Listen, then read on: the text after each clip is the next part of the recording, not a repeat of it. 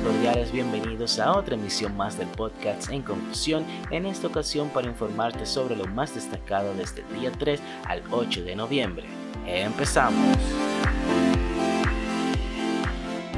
Esta semana se dispuso la apertura de los teatros en la República Dominicana, así fue informado por la ministra de Cultura Carmen Heredia. Paralelamente, la Dirección General de Impuestos Internos DGII anunció que a partir de este 17 de noviembre iniciará la renovación de marbetes 2020-2021. Los mismos mantendrán sus precios de años pasados, es decir, vehículos del 2015 hacia abajo pagarán 1.500 pesos y del 2016 en adelante 3 mil pesos. La directora del Programa Nacional de Inmunización del Ministerio de Salud, Rafelina Guerrero, informó que se están registrando casos de difteria. Los mismos fueron identificados en el sector de Capotillo. El director general de Compras y Contrataciones Públicas, Carlos Pimentel, informó que fue anulada la concesión del teatro Agua y Luz, la cual fue suscrita por una empresa vinculada al exministro de Relaciones Públicas, Miguel Vargas Maldonado,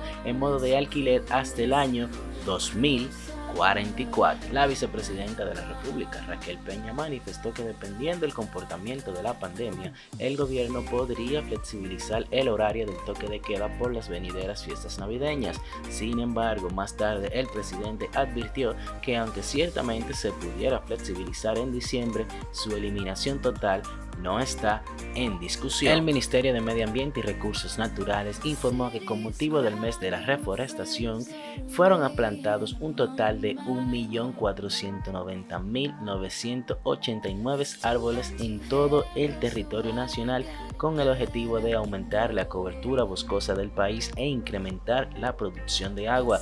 Dicha actividad estuvo encabezada por el incumbente de esa institución, Orlando Jorge Mera. Esta semana, el expresidente de la República Dominicana, Danilo Medina, afirmó que jamás volverá a aspirar a la presidencia del país, aunque a propósito de los resultados finales de las elecciones de los Estados Unidos, medios locales afirman que esa decisión podría cambiar. La Procuraduría Especializada en Violencia de Género informó que un promedio mensual de 3.313 denuncias de diversos tipos de violencia fueron presentadas por mujeres en las unidades de atención desde marzo a junio del año en curso.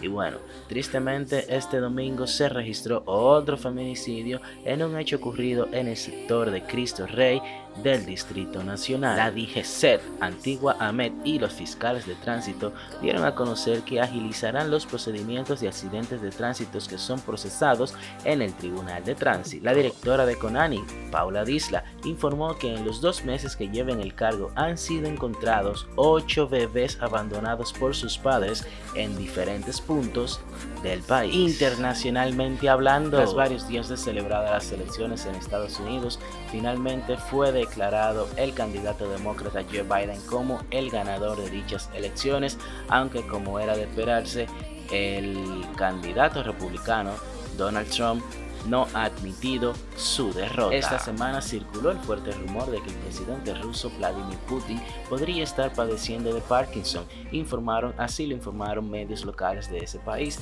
lo que podría significar la salida del poder del mandatario antes de tiempo. Y terminando con dos noticias, con dos buenas noticias en el mundo del deporte.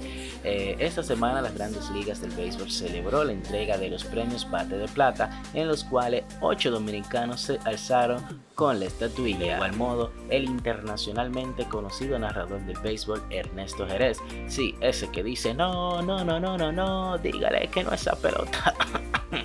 ha sido nominado al premio For Freak, que conduce a los relatores al Salón de la Fama de Cooperstown, el, el reconocimiento más alto del béisbol norteamericano. Y bueno amigos, en esta ocasión no tenemos comentarios finales, así que esto es todo por el día de hoy, será hasta la próxima semana. Gracias por el favor de su compañía, esto fue En Conclusión. Bye bye.